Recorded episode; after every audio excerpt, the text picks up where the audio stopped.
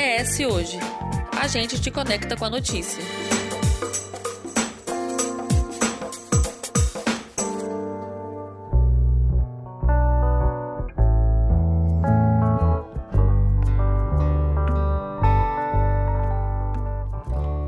Entre setembro de 2022 e abril de 2023, cinco ataques em escolas foram registrados no país.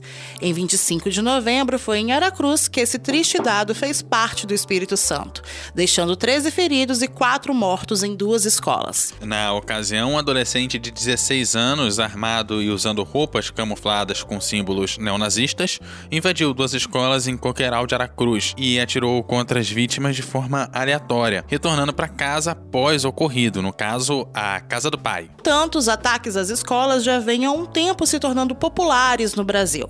Ao todo, 52 pessoas foram assassinadas em atentados em instituições de ensino brasileiras desde 2011, após o massacre de Realengo, que ceifou a vida de 13 pessoas. Mas afinal, o que explica essas mortes em massa? E por que as escolas têm se tornado alvo desses atentados? Para nos ajudar a entender melhor esse fenômeno, o perito federal e psiquiatra forense Vitor Maia seja muito bem-vindo. Obrigado, obrigado.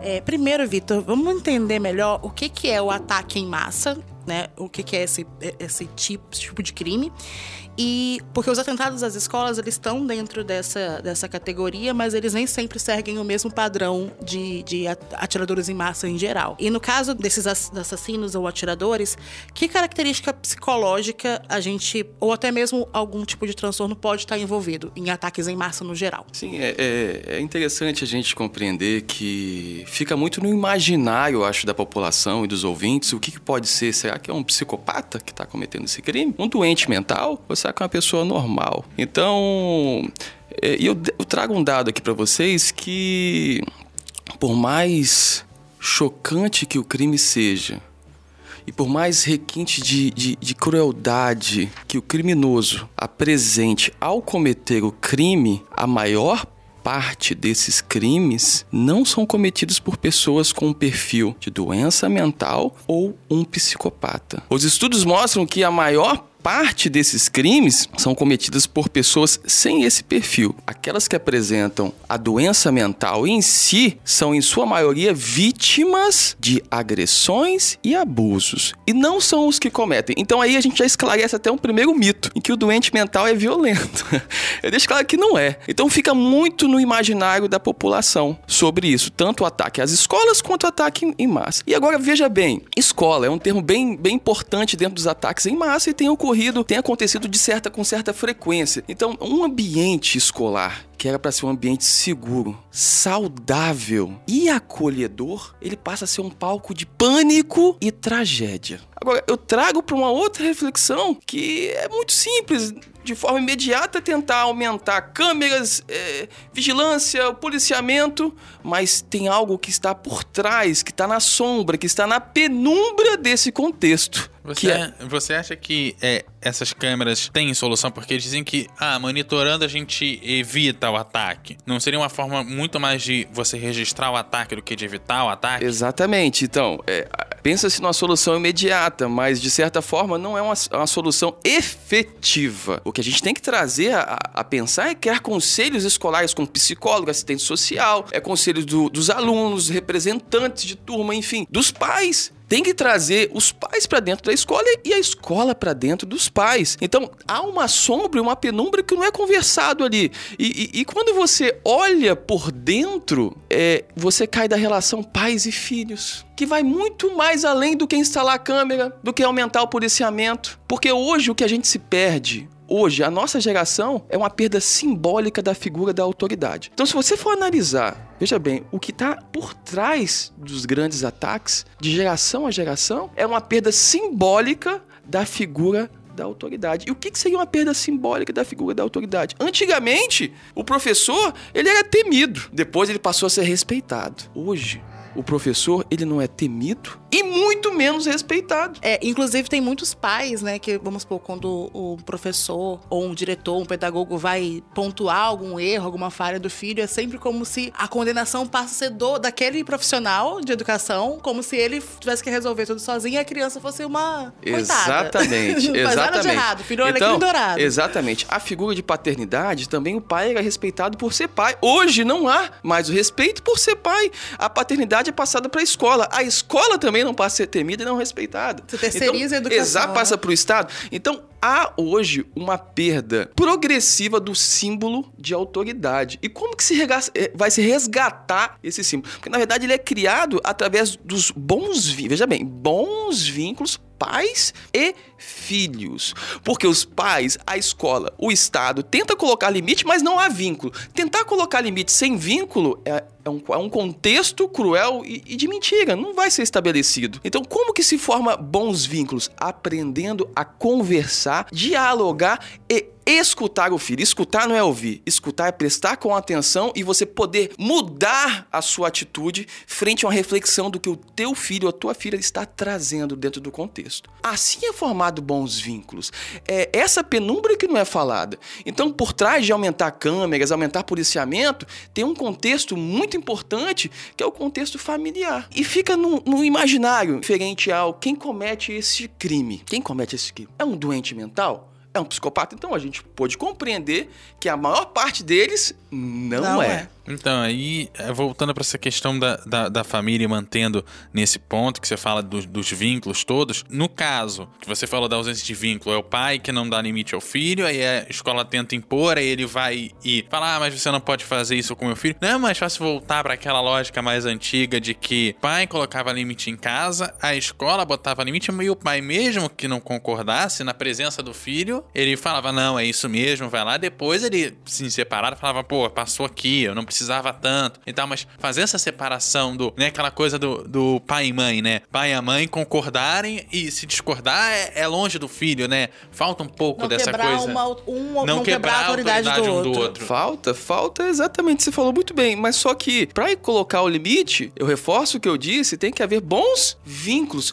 Aí você vê o pai que trabalha de manhã, de tarde, de noite, a mãe que sai, não tem atenção, terceiriza o cuidado para a escola, exige algo de impor limite que nem há vínculo dentro de casa. Aí você pode me perguntar, por que que você tá me esclarecendo isso? Se um criminoso nato, que seria um psicopata, que comete um crime bizarro e tem um comportamento social que passa desapercebido, ou seja, é capaz de que você que esteja nos ouvindo trabalhe com um psicopata na sua equipe ou até conviva com um em casa, porque ele é imperceptível. Não tem como a gente notar socialmente falando, ou seja, no convívio na escola, no convívio em casa, no relacionamento afetivo. Quais são as, as características de, de um criminoso? Eu digo criminoso nato, porque eu uso esse termo. O psicopata, ele passou por questões semânticas de mudança termo. Antigamente criou-se o termo, acho que foi em 1835, de loucura moral. Olha que bacana. O termo explica muito bem. Loucura moral, ou seja, ausência de valores éticos e morais. Explica muito bem.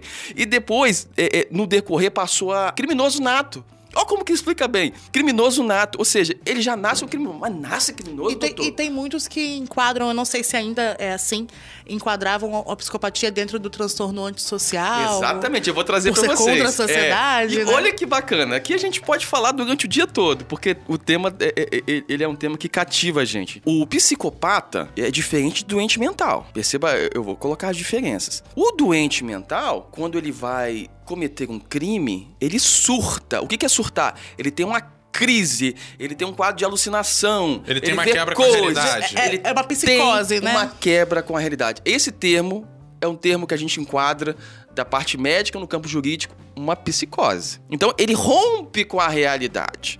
Além dele romper com a realidade, ele tem um comportamento que é esquisito, que condiz é congruente ao rompimento da realidade. O psicopata, quem sofre de psicopatia, veja bem, eu tô falando no, que tem vários graus de psicopatia, eu tô usando aqui o, o- o quadro mais grave que vai cometer o delito, o crime. Ele não rompe com a realidade. Isso é preocupante. Ele tá consciente o tempo Porque ele inteiro. pode estar do seu lado. E ele performa muito bem a normalidade. Você usou né? um termo perfeito. performa, ele tem uma máscara social. Dizem que é uma personalidade alternante, traz para a personalidade dos transtornos de personalidade. Realmente o que mais se aproxima é o antissocial. Veja bem, quando a gente compara na incidência, você percebe que os crimes são cometidos mais por homens ou mulheres? Homens. A psicopatia atinge cerca de 3% dos homens e 1% das mulheres.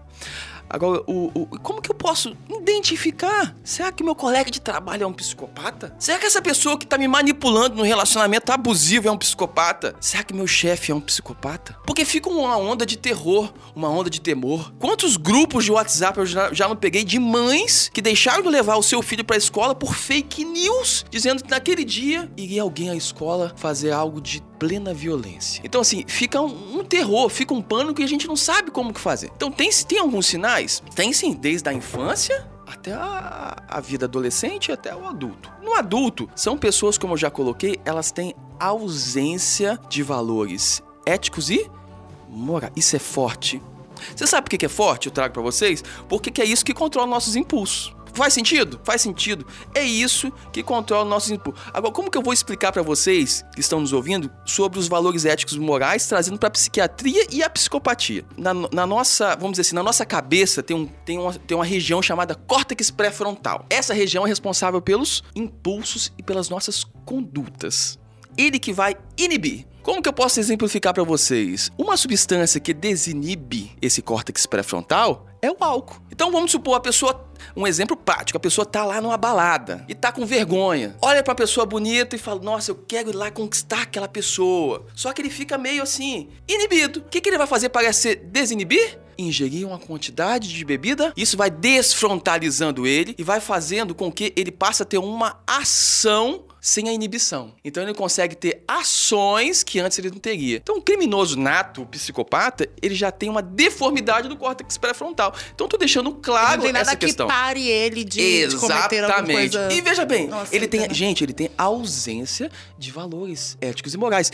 Ele tem ausência de sentimentos positivos, que é compaixão e altruísmo. Agora, como que você vai? São pessoas que são irrecuperáveis na vida adulta. São irrecuperáveis. Então, há tratamento? Não há tratamento para essas pessoas. Irrecuperável. Criminoso nato. Na infância, quais seriam os sinais que de alerta para que possa levar para uma avaliação com um psicólogo, com um psiquiatra? Costuma-se colocar algumas, alguns sinais, crianças que têm iniciação precoce com uso de drogas, violência constante dentro de casa e fora de casa, maltratando animais principalmente, gatos, cachorros, passarinhos, não respeita as regras e as leis, professores não respeitam em casa. Então são sinais que podem acender ali para que você leve para uma avaliação psicológica, que é o caminho, que é o caminho inicial. E aí, pensando no perfil psicológico desses ataques às escolas, né? Como é que você caracteriza eles e como é que é o processo depois desse ataque para avaliar, para ver se realmente eles têm um problema ou não tem, se isso foi previamente planejado ou se não, foi só um surto daquele momento, como é que isso é feito? Então, foi- a, a pergunta é muito boa. Eu até trago um- uma nova informação que geralmente outro termo que tem se tornado cotidiano é o bullying nas escolas. E as pessoas falam sofrer o bullying é cometer um ato. Como fosse toma lá da cá. É, é uma né? justificativa fácil, né, pra, pra, pra quem Nossa, comete. você disse tudo. Cheguei até a me arrepiar com a sua fala aqui. Por quê? Os estudos de neurociência, eles trazem pra gente que mais de 90% das ações são cometidas pelo desejo próprio do ser humano. E eles utilizam os fatores externos para justificar a sua ação. Então, veja bem, o problema não tá de fora, o problema tá de dentro. Aí eu te falo, o problema está inserido no interior da pessoa, no processamento dela. Identificando, quanto mais cedo é possível identificar, não há tratamento para o criminoso nato na fase adulta, mas quanto mais cedo se identificar, você pode é, reduzir a piora e o pior desfecho. Você Porque reduz um dano ali, né? Exatamente. Porque a psicopatia ela pode ter vários graus. Você pode deixar um psicopata búlico, ou seja, aquele que não vai maltratar, não vai praticar um crime e não vai promover prejuízo na vida social de ninguém, em relacionamento. Aí até volto a dizer, além da ausência de valores éticos e morais, no relacionamento, o psicopata ele é manipulador, ele é sedutor. Ele passa a impor o pensamento dele. Então veja bem, além de ter a, ausência de valores éticos e morais ele é manipulador. Manipulador. E outra questão, eu acho que é muito importante colocar, ele tem uma deformidade na conduta dele. Por exemplo, um criminoso, um crime habitual, que geralmente, ah, seguindo uma, uma sequência lógica, a pessoa está sem dinheiro, vai assaltar um determinado local para Obter obter, aquele dinheiro, né? Já o psicopata não tem uma lógica. A conduta é deformada. O questionamento clássico na área forense criminal é: você está arrependido? A resposta também é clássica. Ele fala: claro que eu tô, eu já estou preso há quatro meses. Então arrependimento não é pelo É ato, é pelo que recai sobre ele. Olha. Entende? Então, o, o psicopata mesmo de alta periculosidade, ou seja, aquele cruel, ele tem que ser banido do convívio social. Não tem lógica. Depois de Realengo, acho que foi se tornando mais comum, porque era uma coisa muito que acontecia, a gente via nos Estados Unidos, mais pra fora. No Brasil não era uma coisa tão comum de a gente ver. Aqui, uma coisa que muitos falam é desse, desse fenômeno de cópia, né? Às vezes as pessoas vão reproduzindo e às vezes a justificativa vem do bullying ou a justificativa vem de outro transtorno, mas nunca tem uma, uma razão concre- É meio que a esmo, assim, né?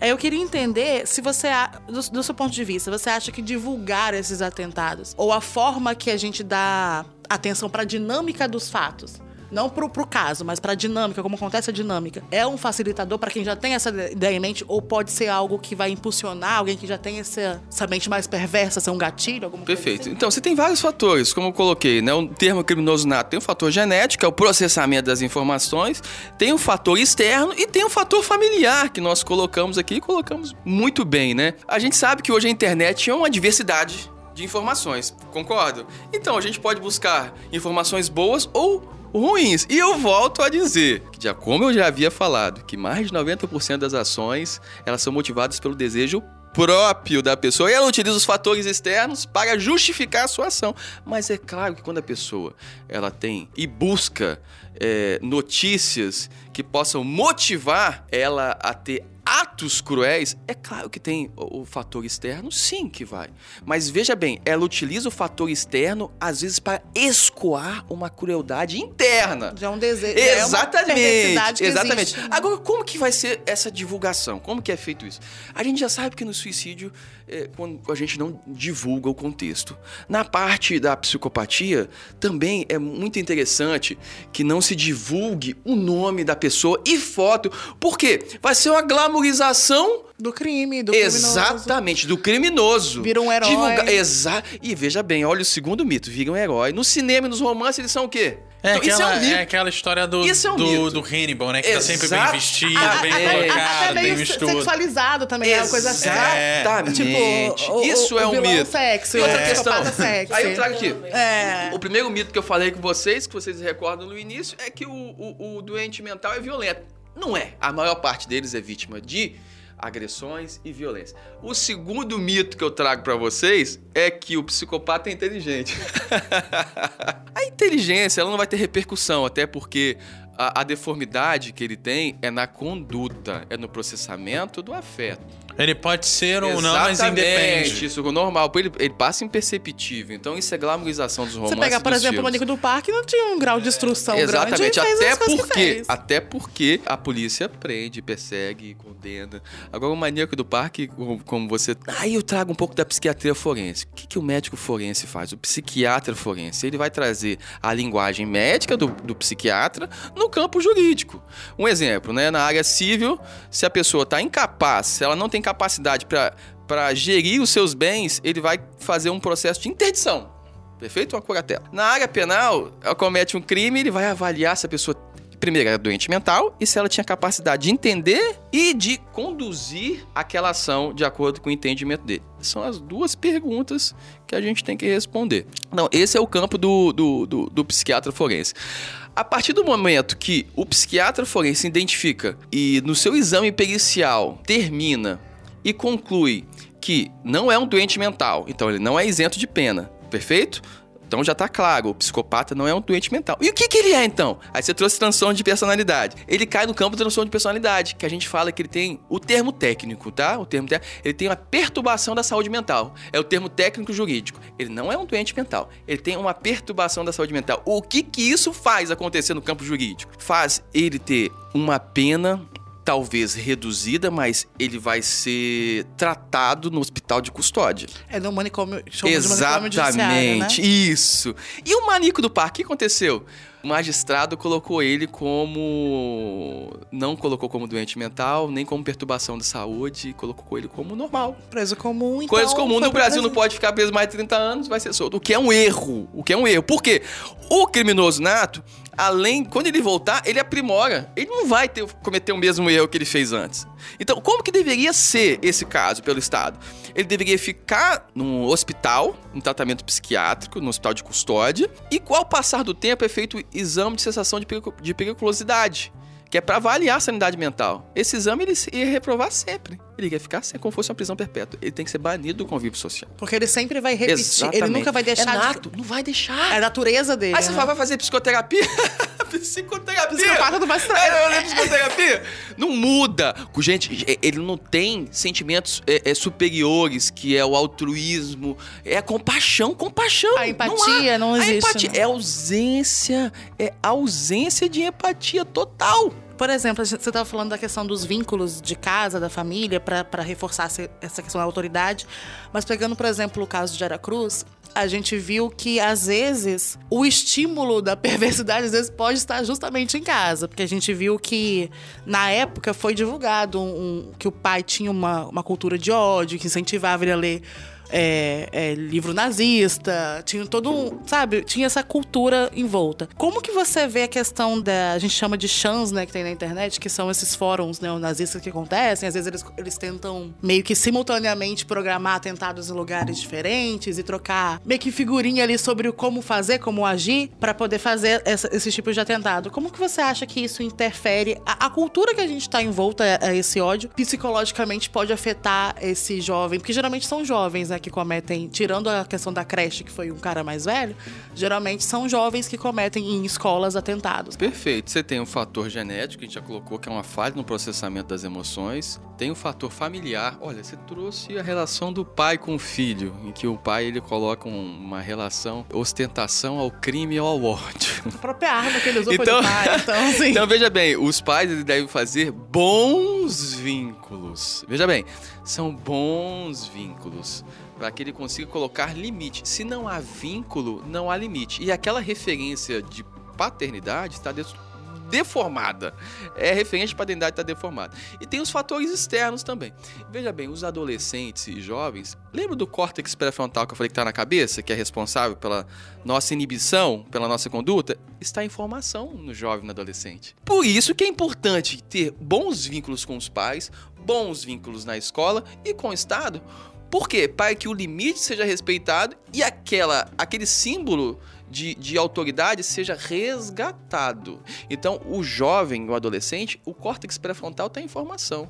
Então, se ele não tem bons vínculos, tem mau exemplo em casa e é nutrido diariamente por um contexto destrutivo, infelizmente o cenário é o pior. Então, assim, dá pra gente pensar nesses casos até do- dos fóruns, né? Dá pra gente comparar com outras questões que estão envoltas a- aos adolescentes também, com essa questão do, de outros tipos de, de violência, da galera que se corta, daqueles jogos o pessoal faz um contra o outro. Tem até a questão da, da bulimia e da anorexia que surge nesses fóruns também.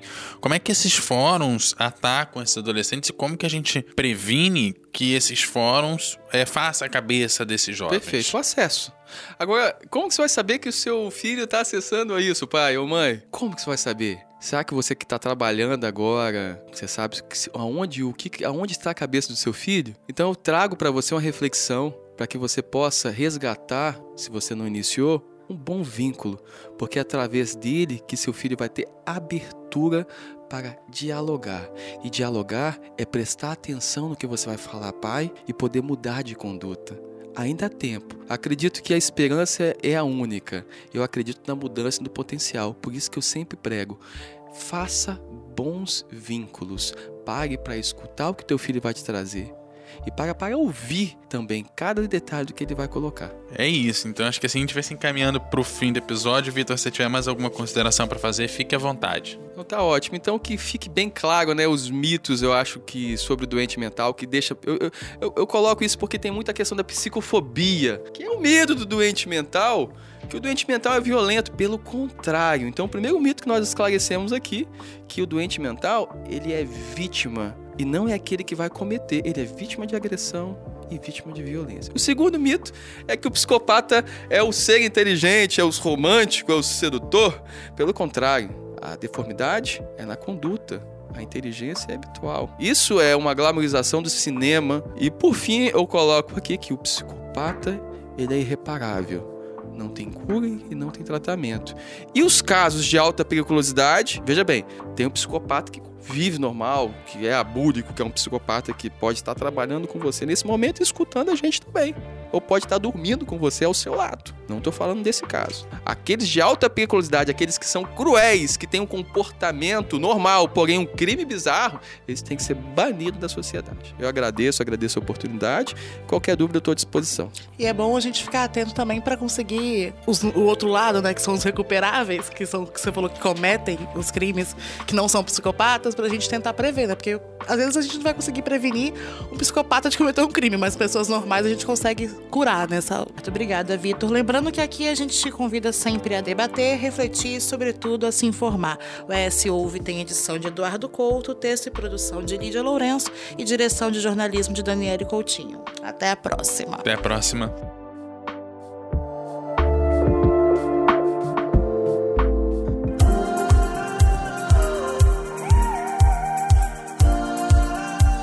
Deixe seus comentários no eshoje.com.br.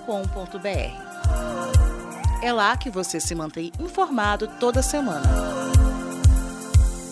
Nos siga nas redes sociais e no nosso canal do YouTube, arroba ESHoje.